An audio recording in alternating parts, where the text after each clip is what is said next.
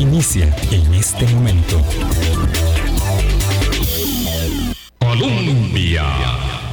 Con un país en sintonía, son en punto las 8 de la mañana. Muchísimas gracias por acompañarnos y hacer parte de nuestro Hablando Claro, esta ventana de opinión que procura poner énfasis en algunos temas de la política pública, de la política local e internacional también, para eh, enfatizar en hechos que son relevantes para nuestro devenir, para nuestra cotidianeidad.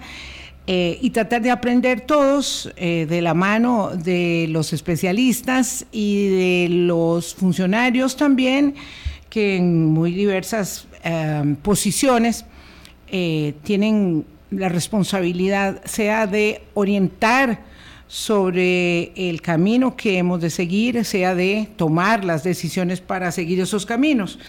Eh, tantos desafíos, tantos requerimientos, tantas demandas eh, que son necesarias de atender en democracia para darle sentido eh, a la existencia misma de no de la forma de gobierno, sino de la manera de convivir que aceptamos y que abrazamos los costarricenses. Hoy me acompaña Ronald Alfaro del eh, programa de Cultura Política y Estudios de Opinión Pública de la Universidad de Costa Rica, Centro de Investigación y Estudios Políticos, para comentar algunos eh, aspectos, tal vez algunos de los que no han sido más notorios de la última encuesta de opinión del año de, esta, eh, de este programa de investigación de cara ya al hecho eh, irrefutable de que estamos entrando en modo mundial y en modo Navidad. Este fin de semana, por cierto, la Teletón está adelantada. Eh, claro, como ustedes adelantaron la encuesta, eh, la Teletón también adelanta su edición de este año. Ah, acuérdense que para colaborar con el sueño de cristalizar y terminar la torre de cuidados médicos del Hospital Nacional de Niños, de especialidades. Eh, esta, esta actividad se realiza cada año, siempre en el primer fin de semana de diciembre, cuando ha caído el aguinaldo, pues ahora el del sector público, el del sector privado va cayendo cuando, cuando a lo largo del mes se vaya, eh, mm, bueno, en algunos casos pudiendo y en otros casos eh, normativamente establecido en esos tres semanas de diciembre. Lo cierto es que, bueno, adelantaron la Teletón porque hay muchas actividades y CIEPUCR también adelantó su encuesta, con lo cual nos quedaron dos encuestas, eh, digamos, al hilo, en seguidilla, y nos permiten entender varios asuntos sustantivos, pero no vamos a centrarnos de primero, lo veremos luego, en mm, la valoración del Ejecutivo y las relaciones con el Legislativo, eso lo vimos ampliamente la semana pasada, ahora queremos ver otros aspectos de la, de la encuesta. Ronald Alfaro, muchísimas gracias por acompañarnos. Em, y em, poder poner en perspectiva esta encuesta que está en realidad muy reciente, se hizo entre el 31 de octubre y el 3 de noviembre y que queremos observar en algunos elementos sustantivos. ¿Cómo estás? Buenos días. Hola, muy buenos días Vilma, gracias. Eh, saludos a toda la audiencia, un placer acompañarlos en esta, esta mañana de viernes.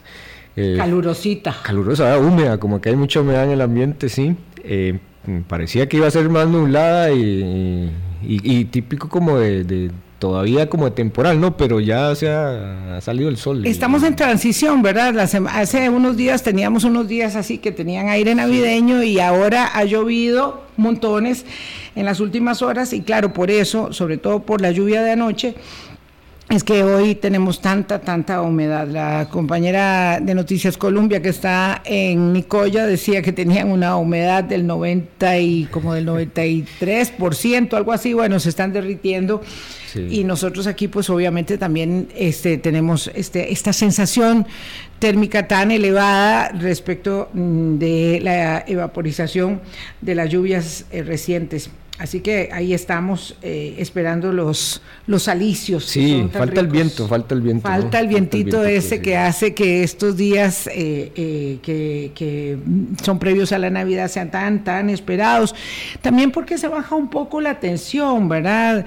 Ni qué decir con un mundial, aunque ya a mí me descoce un poco el tema de del Mundial y el irrespeto a los derechos, me parece absolutamente improcedente que la FIFA le haya prohibido a la selección de Dinamarca portar camisas de reivindicación de derechos humanos. O sea, me, Me, me, supera, francamente. Yo no sé, digo algo políticamente incorrecto. Es una de esas cosas que se ven en estos megaventos mundiales. Bueno, primero, nosotros eh, también decidimos adelantar la encuesta porque competir contra el mundial no es cosa sencilla, ¿verdad? No, no, eh, eh, mucho menos estando es una goleada absoluta. Sí, no, ya, uno sabe. Claro, ya uno sabe que vas, que vas quedado, digamos.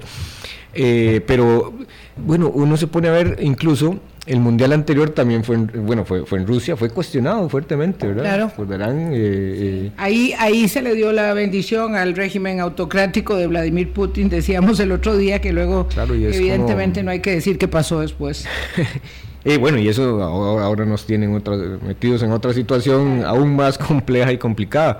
Eh, también bueno pues los cuestionamientos a, la, a, la, escogencia digamos de Qatar que no deja de ser curiosa porque, bueno, es un país muy pequeño, nunca, nunca, nunca ha habido un mundial en un país tan, tan pequeño. Un mini país, decía ya sí que sabe que no sabe cómo van a caber que no tiene idea cómo van a movilizarse y a caber todos de un lado para otro, porque además un mundial con, con cita eh, el encuentro de muchas personas, muchísimas personas. Sí, así es. En este momento eso debe ser, bueno, debe ser una cosa, una locura total, ¿verdad? En sentido de en los movimientos, los desplazamientos. Eh, claro.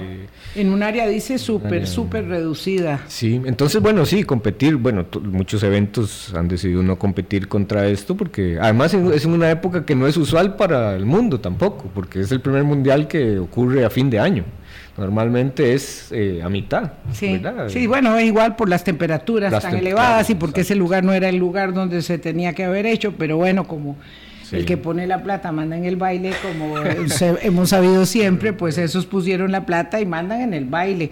Yo también me voy a colar ahí de 8 a, a 9, imagínense, me siento como un... Eh, eh, Vas a estar en medio de los partidos. En medio de todo, claro, en medio de todo, entonces me voy a, me voy a, me voy a colar, o sea, me, me, me quedé ahí ensanguchada. claro. Este, bueno, vamos a ver, eh, tal vez algunos muy fieles todavía quieran escuchar el programa en esos días. Te vamos a oír hablar de la táctica, la estrategia. No, no, jamás, jamás, porque eso, imagínese, con la expertise aquí de, Eduardo Aldares y, ah, Quesada, que son este dupla que aquí y allá están dirigiendo todo el equipo, y, no. Vas a tener, eso sí, vas a tener un horario prime time, digamos, eh, eh, en medio del mundial. Bueno, no sé, ¿verdad?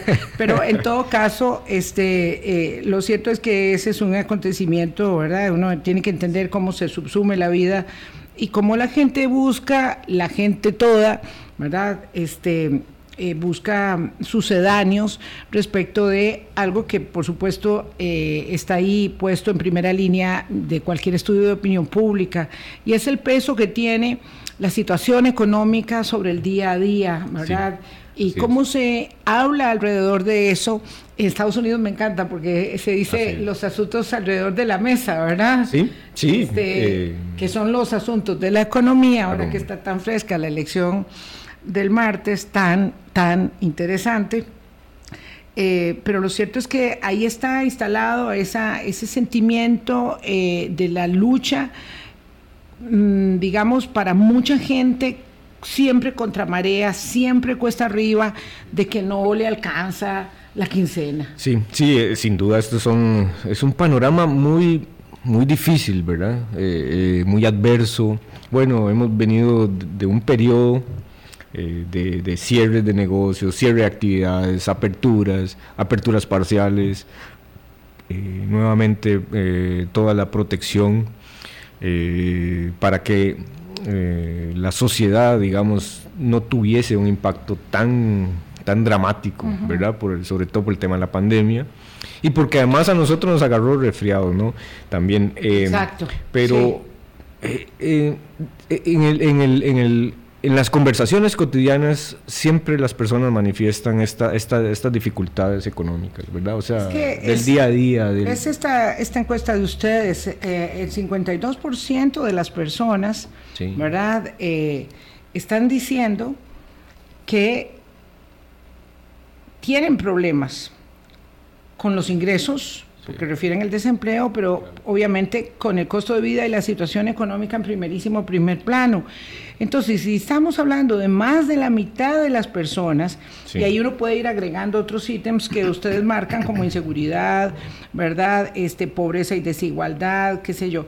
Hay otros eh, que hacen que la vida en el día a día sea muy pesada. Sea muy pesada. Eh, eh, y eso, digamos, dificulta que las personas puedan realmente, digamos, sentirse y, disfrutar de otras, ¿verdad? De espacios que incluso familiares o, de esparcimiento.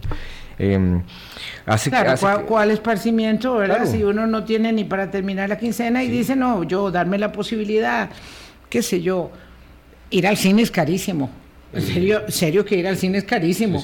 Este, para una familia de cuatro es un platal, ¿verdad? Eh, de ir al cine eh, ni se le ocurra que va a comprar palomitas y refresco, ¿verdad? Entonces tiene que, eh, es decir, este, esta circunstancia, y la pongo de esta manera, porque nosotros, eh, pienso de Montserrat Zagot, que un día dijo algo que, que, me llegó mucho al alma, es que desde la comodidad de la clase media este, estás equivocado, aunque la clase media esté estrujada, aunque esté estrujada. no? O sea, es que, mire, si uno hace una lista, y uno dice, bueno, el, costo de la gasolina que impacta absolutamente en todo, pero además las personas que tienen eh, préstamos para sus para sus hogares, para sus eh, medios de transporte, para sus negocios, también han visto las tasas de interés digamos, crecer, digamos, entonces, ¿verdad? La sacudida es, no es sencilla, ¿verdad? El costo de los pasajes de los autobuses aumenta, eh, eh, los salarios, digamos, no tienen una, una, transformación importante, o sea, no hay, digamos, no hay cambios, no hay grandes cambios ahí. Eh, y bueno, el reclamo de la gente yo creo que es muy justificado, ¿verdad? Eh, es decir, la realidad está, está muy alineada con, con, el sentir de las personas, ¿verdad? Eh, de lo difícil que, está, que, que, esta situación representa. Eh, y bueno, en esas circunstancias, algunas de esas válvulas de escape son, son exclusivas para ciertos grupos, ¿verdad? Claro, y ahí entonces está el tema, ¿verdad? De de, de, comprarse un televisorcito para ver el mundial y tener el radio a la mano para estar escuchando la narración que, eh, digamos, tiene más picante y potencia, en fin, los análisis, todo lo que hay alrededor de eso. Eh, lo cierto es que para las personas en la encuesta y en las encuestas, en los estudios, y también se refleja, lo decía ahora antes del programa con Ronald Alfaro de la Universidad de Costa Rica, en el índice de desarrollo humano que se eh, dio a conocer hace poco para, para el mundo y particularmente el capítulo nuestro, lo referimos aquí eh, con el representante PNUD eh, marca insistentemente esta circunstancia, que claro, que uno puede decir, sí, esa es la impronta de, América Latina, en Europa la gente está quejándose mil por la inflación, en Estados Unidos era el issue, ¿verdad? Ahora, para para ocuparnos de, de, los asuntos de la mesa de la cocina como de los asuntos de la democracia, en Estados Unidos la gente refrendó que a pesar de la situación económica, que a pesar de que las cosas están mal y que al gobierno de turno le toca pagar esa, esa factura, eh, también es momento de la defensa de la institucionalidad democrática. Entonces, en Costa Rica uno podría decir que las encuestas reflejan algo similar en torno no a la valoración de gobierno y de la Asamblea Legislativa en coyuntura, sino del sistema político en su conjunto, Ronald. Sí, claro, eh, sin duda. Eh, eh, la encuesta, nosotros siempre en las encuestas, bueno, normalmente cuando tenemos que escoger cuáles temas incluir y cuáles preguntas y esto, ¿verdad?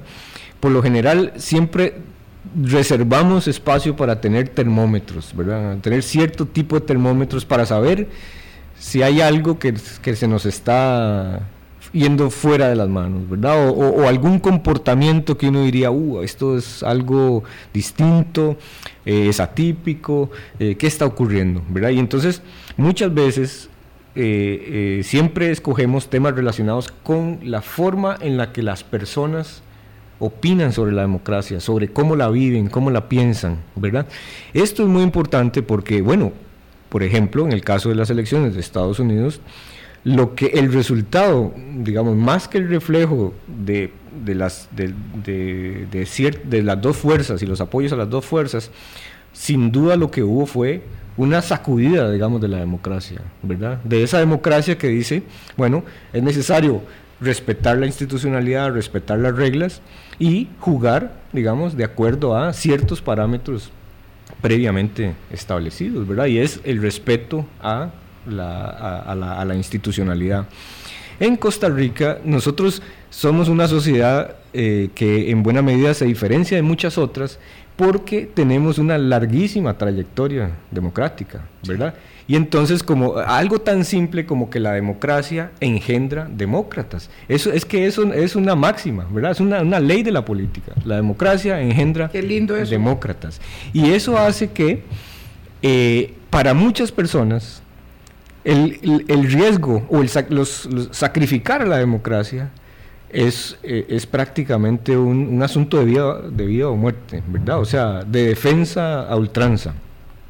Cuando usted tiene una sociedad que ha vivido tanto tiempo en democracia, la gente se habitúa, ¿verdad? Eh, desarrolla esos hábitos, desarrolla, digamos, en este caso son buenos hábitos con respecto a, las instituciones. Y le cuesta mucho traicionarla, ¿verdad? Por eso es que cuando alguien eh, quiere o hace algún intento por irrespetar, ¿verdad? A, las reglas, las personas reaccionan, ¿verdad? Las personas reaccionan y normalmente es defendiéndola, ¿verdad? Diciendo, bueno, no, ¿verdad? Si lo que se plantea puede poner en riesgo o en peligro a la democracia, eh, este asunto no va conmigo, ¿verdad? Y la gente... La contrarrespuesta del electorado norteamericano es esa. Es, es, muy impresionante. muy, impresionante, Muy impresionante porque porque además es que, bueno, hay que entender de dónde, ocurre esa, esa, esa, contrarrespuesta, ¿verdad? Ocurre en el país que en este momento está, yo diría, más polarizado en el mundo. O sea, no hay ningún otro país con un nivel de división social y polarización como el de los Estados Unidos, ¿verdad? Y interesantemente. Wow, yo decía, bueno, y Brasil y México. No, Brasil también, ¿no? Brasil, Brasil también tiene un escenario, pero es que, por sí, ejemplo. es que Estados Unidos es un referente tan significativo. Ahí cualquier acto. Tan abrupto lo que ha pasado. Y esta toma, por, todavía Brasil, cierto, Ronald resistió eh, a este resultado electoral con un, dejo eh, de, de, aplomo. Eh, lo tienen muy contenido al presidente Bolsonaro, es evidente, ¿verdad? Y el silencio yo digo que habla mucho, pero pero, pero resistió. Lo que pasó en el Capitolio de los Estados Unidos es una cosa tan, tan dramática que los ha marcado de una manera tan determinante que creo que ahí está un poco la, la contrarrespuesta de la que hablábamos. Sí, porque, porque normalmente eh, en las sociedades polarizadas, la reacción o una acción de alguno de los lados, de los bandos, ¿verdad? Inmediatamente genera una contrarreacción del otro lado. Eso ocurre en, las, sociedades polarizadas. Y además, es algo de lo que quizás no se ha hablado mucho, pero, pero, pero provoca que las personas participen más. Las, las, personas en un ambiente polarizado dejan su zona de confort y se meten, y se involucran, se activan, se conectan. Aumenta la participación electoral. Totalmente, aumenta, aumenta de manera... en Chile, así es. en la segunda ronda, aumentó en Brasil, ¿verdad? Ahora la gente estaba sorprendida de la cantidad de, de, votaciones que se registraron en los Estados Unidos también. Así es. Nosotros tuvimos un episodio de esos en el 18. Digamos, la ah. polarización no, no alcanzó una, una gran dimensión, pero sí hubo, ¿verdad? Sí hubo. Como, como, como eh, eh, en otras elecciones no, no habíamos tenido esos niveles de polarización. ¿Y, y qué ocurrió? Bueno, eh, por primera vez en nuestra historia, la participación en una segunda ronda fue mayor que en la primera. Por poquito, pero fue mayor. Entonces ya usted dice, bueno, es que aquí hay un hubo un ingrediente diferente, ¿verdad? Eh, y hay una motivación frente, digamos, a, a, las posiciones contrapuestas, digamos, de manera muy dramática en, las, en los asuntos sustantivos de la, de la democracia. La política necesita, y, esto quiero que no se malentienda, pero la política necesita de amor y odio. ¿verdad? Del amor y del odio. Sí, sí, sí. Eh, para, para poder, digamos, dinamizarla. O sea, es como el, como el disparador, ¿verdad? De, de, la, de la actividad política. Por eso que resulta ser tan apasionante. Claro. Ahora, de, e, eso, digamos, la, la, la democracia ha encontrado formas de de contener ese amor y odio, ¿verdad? Porque Claro. desmedidamente... El Derecho, Claro, claro. El, el respeto a las instituciones, el respeto a los resultados, digamos, que, cosa que, por ejemplo, Bolsonaro no ha, no ha dicho abiertamente, no ha concedido abiertamente. La ¿verdad? victoria de Lula. La victoria Pero de Lula. bueno, nada más le dio a su ministro eh, jefe de gabinete la, la orden de Claro. la transición, ¿verdad? Era y, y por eso las formas son tan importantes en política, ¿verdad? A mí me gusta mucho lo que pasa en Chile cuando el presidente, eh, eh, los, los candidatos, el ganador y el perdedor, se reúnen, Ajá, se reúnen así de inmediato, Sí. pero Sí, es sí. que de inmediato se reúnen con sus parejas. Y a mí eso me parece impresionante. No, no es que lo llamó por teléfono y le felicitó. Se reúnen, se encuentran Claro. y, y le presenta sus respetos el perdedor al ganador y su sujeción, su sujeción a la voluntad a la voluntad popular. Esto que ha hecho este señor es lo mismo, Bolsonaro, lo mismo que hizo Trump Sí, cuando no quiso conceder la, la victoria de Biden y hoy tanto tiempo después, tantas personas diciendo que ese es un gobierno ilegítimo que perdió, que no ganó las elecciones de verdad, ¿verdad? Y, y entonces eso nos lleva a la consideración de cuánto hay que aprender, eh, aprender eh, en democracia para, para entender. Sí, sí, sí. En, en- en Costa Rica, digamos, muchas de esas cosas, jugar con algunas de esas, de esas formas o, o pretender eh, hacer u- uso de algunas de ellas eh, es muy costoso, ¿verdad? O sea, muy costoso porque la gente lo cobra y lo cobra fuerte y rápido, digamos, ¿verdad? Entonces, es muy... Ahora, hay, hay otra dinámica, Vilma, que, en la política incluso internacional y local está como muy presente y es eh, este, este fenómeno de la transitoriedad, digamos, de las cosas, o sea, y de la de qué tan dinámico, porque ahora usted mencionó el caso de Chile, ¿verdad? Que bien interesante, ¿verdad? Eh, eh, el gobierno socialista que llega, un- además una figura muy joven, eh, una recomposición de, de todo el sistema de partidos chileno, eh, un proceso, en, en medio de un proceso de, de- de reforma constitucional, ¿verdad?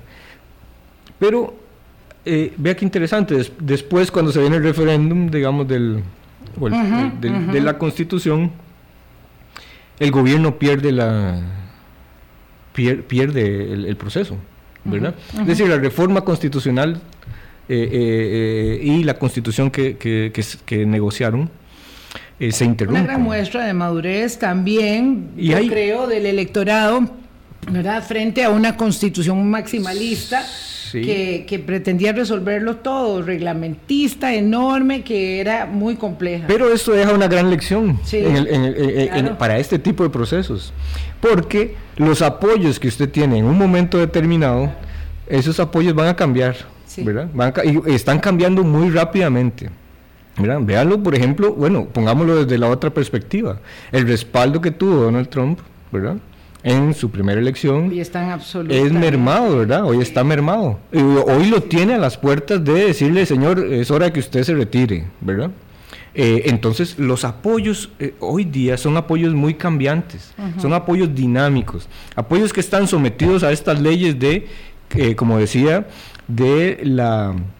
eh, eh, de, de esa división, de esa polarización y decir, bueno, eh, eh, las dinámicas de la política hace que lo que usted tenga en un momento y que usted crea que, que ese apoyo es permanente, ilimitado, digamos, o, o- o de gran magnitud, se le puede ir de las manos muy rápidamente. Claro, no hay cheques en blanco. No hay cheques en blanco. Tengo que ir a una pausa, son las 8.24, estoy hablando con Ronald Alfaro, eh, bordeando temas que tienen mucho que ver con nosotros también, porque no tenemos nada de diferente respecto de otras sociedades democráticas, aunque sí me quedo con esta idea de que la democracia engendra demócratas y en nuestro ADN hay un eh, marcado.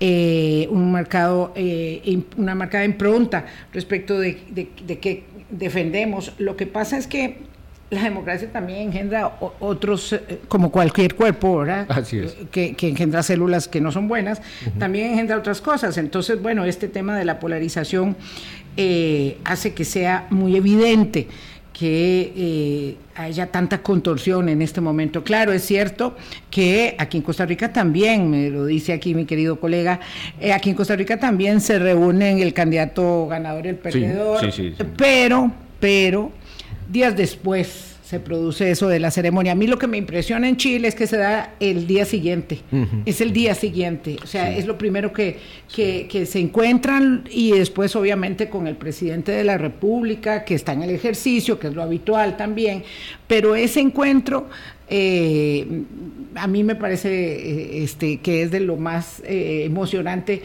Eh, a veces en la misma noche de la elección, cuando se da, el, se da, el, ganador, me ha tocado la, la posibilidad de estar allá en la, la segunda vuelta, cuando Piñera ganó su segundo mandato. A mí eso me impresiona muchísimo. Boric, por cierto, ha sido el presidente que más ha alzado la voz, me refiero a Gabriel Boric de Chile, respecto de la farsa electoral de Nicaragua falta mucho alzar la voz respecto de la farsa electoral de Nicaragua. Ese tipo Daniel Ortega se deja de decir que nosotros somos este eh, oh, sí, una, tierra una cueva de terroristas. Sí, digamos algo Sí, las cosas se reciben de quien vengan, pero también se ve cómo se asusa desde eh, la retórica de ellos eh, la cuestión a lo interno. Ya nadie les cree, porque dicen que el ausentismo fue del 83%, pese a que estaban obligados a ir a votar. Es decir, los que fueron estaban bien obligados.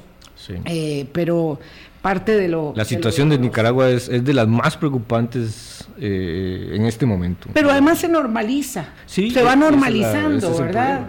Vamos a la pausa, don Ronald, le hablemos de la encuesta, 826. Colombia con un país en sintonía 8.30 de la mañana en punto. Gracias por hacer parte de nuestro Hablando Claro en esta audición de fin de semana. Claro, por supuesto, aquí me dice mi querido amigo Bernardo que es, eh, mundiales que han apoyado autócratas desde 1934 en Italia con Mussolini, en el 78 en Argentina, con Videla, Rafael Videla, quien no ha, ese nombre este, Escoce, eh, obviamente el 18 con Putin y ahora este, con, con Qatar. Sí, no es nuevo, pero ahora van dos al hilo. Eso, Por eso la, la, relación entre la política y el fútbol es, se, las, se las trae, ¿no? O sea, normalmente se las trae. y es una, pues sí, digamos en el pasado también ha existido ese fenómeno. Sí, este, eh, cosas que me gusta referir de esta encuesta última del eh, Cultura Política y Estudios de Opinión Pública del CIEP-UCR, don Ronald, tienen que ver con algo que usualmente pasa de lado, es la percepción y la opinión que tiene el costarricense respecto de la situación de los migrantes en un momento donde además tenemos una coyuntura muy marcada. Yo quisiera que refirieras qué dice la gente sobre los migrantes. Sí, este es un fenómeno también muy interesante de medir porque, eh, bueno, en una sociedad como la costarricense, eh, el tema migratorio ha estado presente, ¿verdad? Ha sido una, eh, hay una larga presencia, digamos, de, de movimientos y flujos migratorios, ¿verdad? Y entonces, bueno, eso, digamos, de alguna forma marca eh, y define, eh, o al, menos le, da ciertos atributos a la, a la sociedad. Eh, y bueno, hemos tenido, al menos recientemente, flujos importantes, ¿verdad? países caribeños en busca de llegar hacia los Estados Unidos y, y, en donde nosotros hemos sido país de, paso, ¿verdad? De, de flujos importantes. Recuerdo por lo menos en, los, en el periodo del gobierno de Guillermo Solís, también los de Carlos ah, recientemente y ahora, ahora con la migración. Las, últimas olas migratorias que hemos tenido. Claro, ahora, eh, eh, eh, este es un país también en el que hay, evidente, digamos, hay, hay, comportamientos y algunas actitudes xenofóbicas y racistas, lo, digamos, eso lo hemos vivido eh, siguen estando presentes, muchos de ellos ah, se usan a través de, de estos de, estos subterfugios eh, a través de la cultura popular, ¿verdad? De los chistes o de las eh, expresiones burlescas. en fin, es, es, una sociedad que tiene ese tipo de conductas, ¿verdad? Las hemos tenido. ahora, con respecto a la, percepción que en este momento tiene la gente de, los migrantes y particularmente los migrantes venezolanos, que son como los, los que en este momento están haciendo, eh, eh, desafiando, digamos, el tapón del Darién, ¿verdad? que no es poca cosa, para llegar a los Estados Unidos, la sociedad costarricense tiene una actitud más bien bastante abierta, ¿verdad? Eh, la percepción de la gente es que podemos hacer más por digamos, por, por las personas migrantes, ¿verdad? Y, e incluso, bueno, en estos días lo conversábamos en, mi casa con, con mi esposa y, decíamos, bueno, es que este, este flujo de personas migrantes venezolanas eh, viene acompañado de, son sus familias, ¿verdad? En realidad es el núcleo familiar prácticamente. niños pequeños, niños pequeños, gente de personas adultas mayores, entonces uno dice, bueno, aquí eh, eh, esta situación es, es, es, dramática, ¿no? En el sentido de, de las complejidades que eso, que eso demanda. Ahora, le preguntamos a la gente, ¿usted opina que, que, que, podemos hacer más por, por, esta población? La gente reacciona diciendo mm, de una forma mayoritaria que, que así es. Eh, pero también hay un resultado muy interesante y es que eh, las personas no perciben este flujo como una amenaza a la seguridad pública, digamos, a la seguridad del país. Y eso es, sin duda, como digo, una, una actitud un reflejo de una actitud más abierta, digamos, a, a, estos flujos ¿verdad? migratorios. Eh, eso habla de, un, digo, de una apertura eh, a esto, de un, de, un, cierto nivel de tolerancia, ¿verdad? Desde luego, yo no dudo que, existan algunas reacciones también antimigratorias, digamos, ¿verdad? Eh, pero al menos cuando indagamos sobre estos temas encontramos que hay unas, unas valoraciones eh, eh, de que como sociedad eh, no podemos hacernos, digamos, ignorar la situación o, pensar que no, que no está ocurriendo. vamos a ver, pero en términos de que la gente opina que podríamos estar haciendo más, ahí hay una llamada de atención. es. es. decir, ¿qué está pasando, verdad, con la institucionalidad para canalizar, porque hay una enorme movilización, no, no tengo, digamos, ninguna duda, eh, en este momento de organizaciones pequeñas y no tan pequeñas, no gubernamentales que están haciendo un esfuerzo, ¿verdad?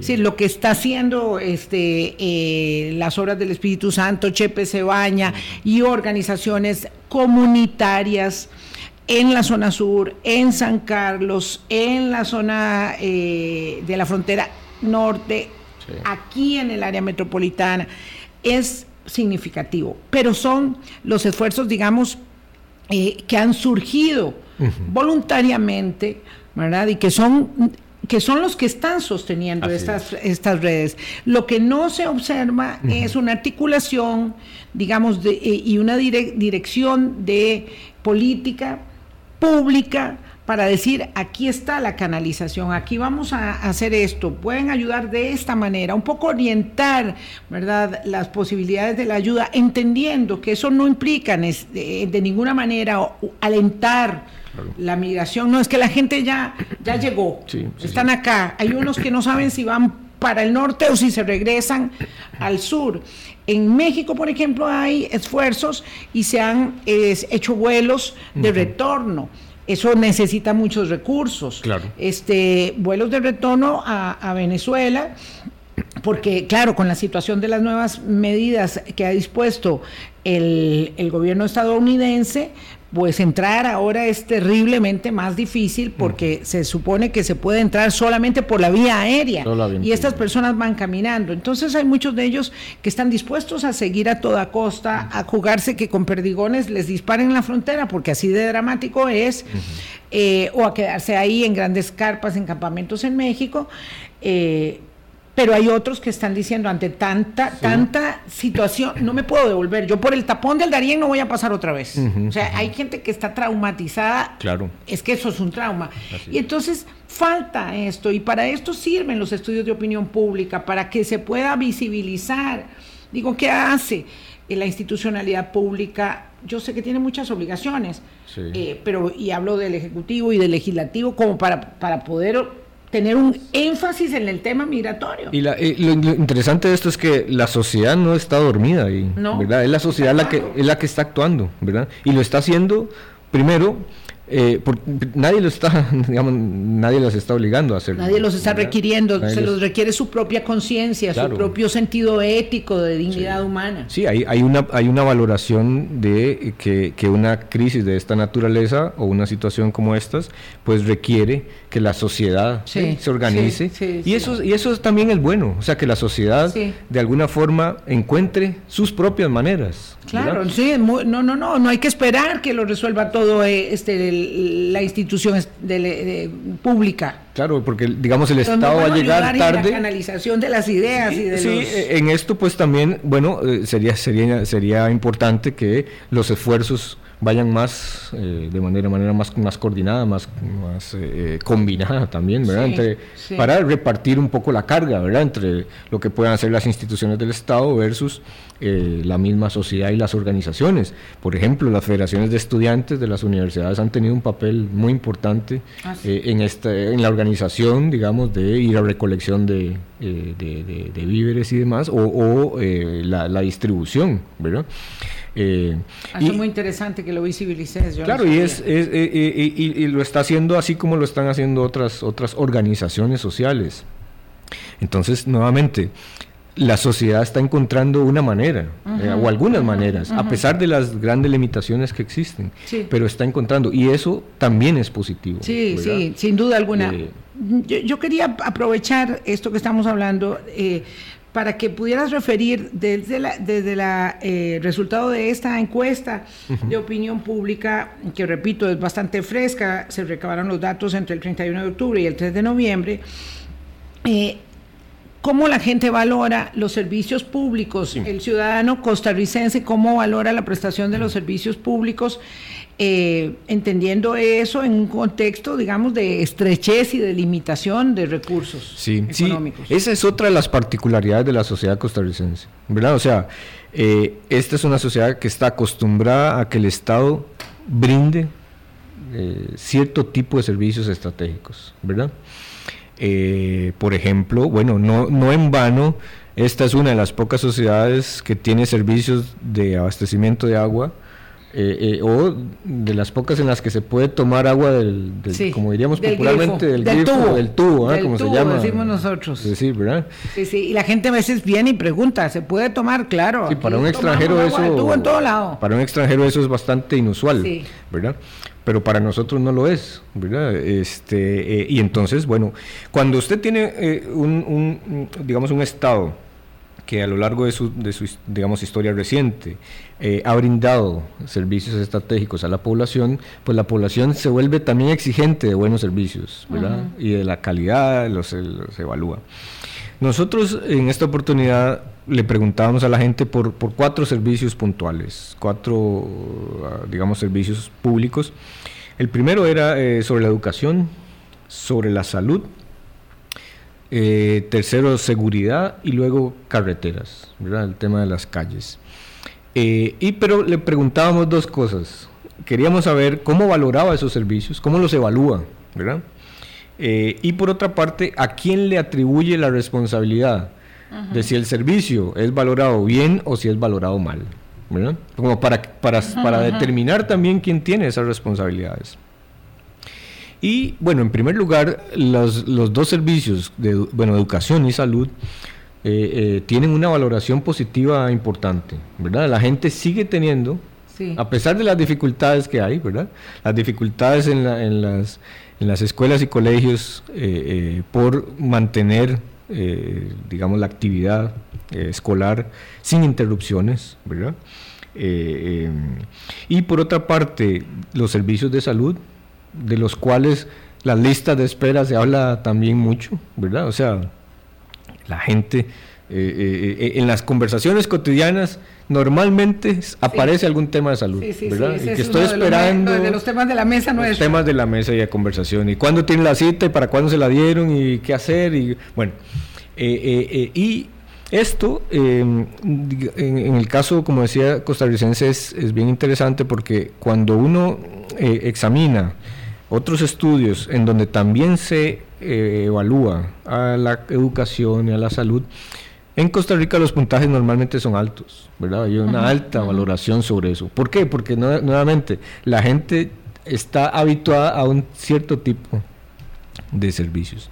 Y además, en estos dos casos, le atribuye la responsabilidad más directamente a las instituciones eh, como, el, como el Ministerio de Educación y la Caja, ¿verdad? O sea, en la gente hay una clara atribución de responsabilidad. Dice, bueno, esto ¿verdad? es tarea del MEP, más allá de, si el gobierno anterior, de si el gobierno actual, más allá de si otro tipo de, instancia. No, Pero uno podría pensar, yo no sé, eh, Ronald, antes de ir a la pausa, esta última consideración, que ese respaldo al servicio público está como bastante, digamos, eh, segmentado en términos de sí pero regular, pero no tan bueno, digamos, no es así como muy contundente y categórico, ¿verdad? No, Está bastante dividida la opinión. Porque la gente lo que, eh, lo que espera es algo más de lo que está recibiendo. y diga, de alguna forma está demandando algo más de lo que está El recibiendo. El éxito del, sistema impone muchos nuevos desafíos. Claro, la gente se vuelve más exigente con, ¿verdad? con exacto. O sea, Entonces sí, por eso es que se ve, digamos, eh, la distribución de, la, de las opiniones entre bueno, regular y malo, bastante dividida. en la educación, por ejemplo, el 55% de la gente lo evalúa como bueno, ¿verdad? Eh, la, salud como el 52%. O sea, sí, ciertamente hay alguna, hay alguna división en esa distribución, eh, pero nuevamente, para las personas y la, la, ciudadanía costarricense es exigente con las entregas que hace el Estado, ¿verdad? Y, pero, pero, la educación, eh, bueno, bueno o muy bueno, 34%. Y regular, 32% y malo 28%. Sí, hay una, hay una digamos, sí, otra vez, la, la, digamos en general, cuando uno le, le, le, pide a las personas la opinión sobre la educación y salud, las valoraciones tienden a ser un poco más positivas, del lado de lo general, En, general, Exacto. Ahora, ya cuando se pregunta MEP, ya cuando se pregunta, así, ya hay... Claro, pero eh, eh, y, y, cuando preguntamos, por ejemplo, por la seguridad o por las carreteras, las cosas son muy diferentes, ¿verdad? La gente tiene una valoración más negativa. Sí, sí, habla, habla, de que eh, en términos de seguridad hay dificultades importantes, el país está atravesando por dificultades importantes en materia de seguridad. Seguridad ciudadana. Exacto. Y, eh, y, aún más, yo creo que este es el tema del momento, ¿verdad? O sea, las carreteras. Es decir, la gente, sí, sí, la gente está muy descontenta con lo que está pasando en el estado de las carreteras en general.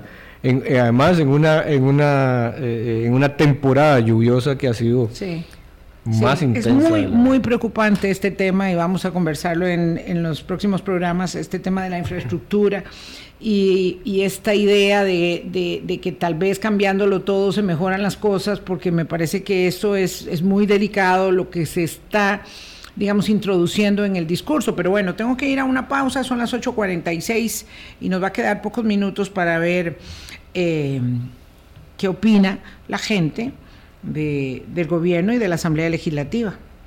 Colombia. un país en sintonía, 8.49 minutos de la mañana, don Ronald, tenemos que correr. En términos de valoración eh, positiva, nadie, nadie, digo que todo el mundo quisiera de la política o cualquier ejercicio de liderazgo ser Luis Fernando Suárez, 82% de la gente dice que es el, el líder adecuado. Eh, lo refiero porque este, el presidente de la República va perdiendo adhesión, eso se considera muy normal. Muy normal. El, el, tiempo en el poder desgasta, ¿verdad? Esa es la máxima también de la política. El, tiempo y más tiempo en el poder desgasta más. Eso, eso es una, ¿verdad? Es un principio universal prácticamente. Eh, y, en ese sentido lo que estamos viendo con el presidente Chávez es, es el proceso ah, normal, ¿verdad? El proceso natural de las administraciones. Normal también resulta ser que la Asamblea Legislativa está en el piso de las opiniones junto con los partidos políticos que ellos representan. Sí. Entonces, este, esto es, eh, vamos a ver, un binomio eh, donde ambas fuerzas en el sistema de pesos y contrapesos se necesitan eh, pero hay márgenes de acción, es decir, el Ejecutivo con la adhesión que todavía tiene, tiene mucho margen de acción. Sí, todavía tiene. Eh, y mm, en el deber ser, uno diría, bueno, es mejor que se conduzcan de acuerdo a las formas Eh, ahí oí al presidente hablando de una manera muy despectiva en Guanacaste respecto de la diputada Sofía Guillén. Hablando claro, hablando claro. Fuerte esto eh, que, que, pone nuevo de manifiesto una rigidez, es un poco el estilo del presidente eh, y la Asamblea Legislativa, mm, no todas las fracciones igual, la fracción del PUS está evidentemente, digamos, en un, en un estado de mucha, de mucha fluidez en su relación con el Ejecutivo, pero lo cierto es que él tiene mucho margen de maniobra. Sí, todavía tiene una aprobación bastante favorable, eh, es decir, esto pues eh, a, pesar de que la reducción es de 11 puntos porcentuales en ese respaldo, todavía su, su nota sigue estando en números altos. Eh, y eso eh, pues da, da, margen para, para, para la acción. lo que sí es cierto es que, claro, ya conforme el tiempo va transcurriendo, las administraciones, digamos, se van enredando en sus, mecates. ¿no? O sea, y, claro, claro hay, toman más decisiones, estas decisiones y, promueven más políticas y esas políticas no necesariamente todas tienen el, el, aval, ¿verdad? O el respaldo de los sectores, de la ciudadanía, del, ¿verdad? Entonces ya las cosas empiezan a entrar en, en, otra etapa, ¿verdad? Estamos, ya estamos dejando el periodo ese del encantamiento, la luna de miel. Si, si hoy la luna de miel hoy día está en el fútbol, eso está clarísimo, ¿verdad? Se trasladó al mundo. Fernando Suárez, el, el amorío. Sí, está, ahí está, ¿verdad? Ahí está. Habrá que ver un poco cómo se... Eh, ¿Qué ocurre a partir de lo que veamos en el Mundial? ¿verdad? Es impresionante además, y ya con eso vamos cerrando, que eh, dos de cada tres ciudadanos encuestados dicen que la selección va a pasar a la segunda ronda. Eh, este, este comentario no lo podemos dejar de formular porque es una gran, gran ilusión. Es decir, va a ser muy distinto si se pasa a la segunda ronda y se pierde en el cuarto partido eh, y en el quinto que si nos devolvemos después del tercer partido. Eso está, está por las nubes, ¿verdad? Ese optimismo está por las nubes. Es impresionante. Es impresionante. Ahora, creo que también eso, digamos, eh, lo que ocurrió en Brasil 2014, que fue algo fenomenal, ¿verdad? Desde cualquier óptica produce, digamos, genera esta, esta Esta nostalgia. Claro, digamos, la gente quiere que eso vuelva a ocurrir, digamos, tiene la expectativa que eso puede... Mm. Ahora, habrá que ver qué va a pasar. La realidad a veces nos, nos hace aterrizar a veces abrupta o violentamente. No, yo no esperaría que la selección le vaya mal, no quisiera que le vaya mal, pero, pero estamos en un grupo no, no, no, ahí de las escábalas estas que se han hecho en, modelos matemáticos dicen que tenemos 0% de posibilidad con Arabia eh, Saudita de pasar a la segunda ronda. Estamos en el grupo... no, de ganar el campeonato era algo así. El grupo de los dos, eh, dos campeones mundiales de los últimos eh, mundiales, ¿no? O sea, España en el 2010 y Alemania en el 14. Entonces... Bueno, claro, están también... potencias. Sí, y, los japoneses que, digamos, tienen un, tienen un, modo de juego también eh, muy intenso, ¿verdad? Eh, eh, le meten mucho ritmo al partido. A nosotros a veces eso nos cuesta mucho, ¿verdad? Bueno, sí, a modo de cierre ahí, en, modo sarcástico, vi un meme que decía el presidente España o Alemania, y alguien le dijo, bueno, ninguno, vamos a perder. No, no, ¿cuál embajada? ¿Cuál embajada quiere? Es un poco la fisga para sacar eh, algo eh, eh, de risa. Vea, yo tengo un compañero en la oficina, Estefan Gómez, que también ha estado por acá con usted en algunas oportunidades. Ah, muy bien. Y él siempre dice que, esto me recuerda, él siempre dice que cuando los temas políticos o, estos llegan a, memes, llegan a... es porque en la cultura popular ya se instalaron, digamos, ¿verdad? O sea, porque ya esos temas están incorporados de alguna forma a la cultura popular. Claro. Y, entonces... Y se, sabe que eso funciona así, de alguna manera. Claro, y es, un buen termómetro también, ¿verdad? Él siempre lo ha dicho y creo que, creo que es muy, muy pertinente en, muchos de estos Yo me apuntaría con España porque no hablo alemán, pero me encantan los dos y serán eh, de verdad una exposición. ¿Y usted tiene un equipo favorito para el Mundial ahora o no? No, no, yo no, tengo ningún equipo favorito. Digo, tal vez me apuntaría en la ilusión de, de, dos de cada tres, de, que ojalá pudiéramos... Eh, yo con tres partidos jugados dignamente me siento bien representada. Digamos, ese es, ese es un club de, de primer orden y uno sabe el lugar que tiene. Yo en los mundiales no tengo equipo favorito antes, pero cuando empiezo, oh, cuando empiezo, quiero ver, quiero ver, quiero ver cuál, cuál, cuál, cuál destella, empieza a destellar. Claro. Sí. Y ahí ya tomo una decisión. Exacto. Bueno, yo haré lo mismo, haré lo mismo. y Me dejaré llevar un poco por lo que nos vayan orientando aquí en el equipo de deportes. Nos vamos. Eh, buen fin de semana, cuídense mucho. Gracias a ustedes por habernos acompañado. A Daniel eh, Calvo, nuestro amigo colaborador en los controles. Pásenla muy bien, disfruten fin de semana. Hablando claro, hablando claro.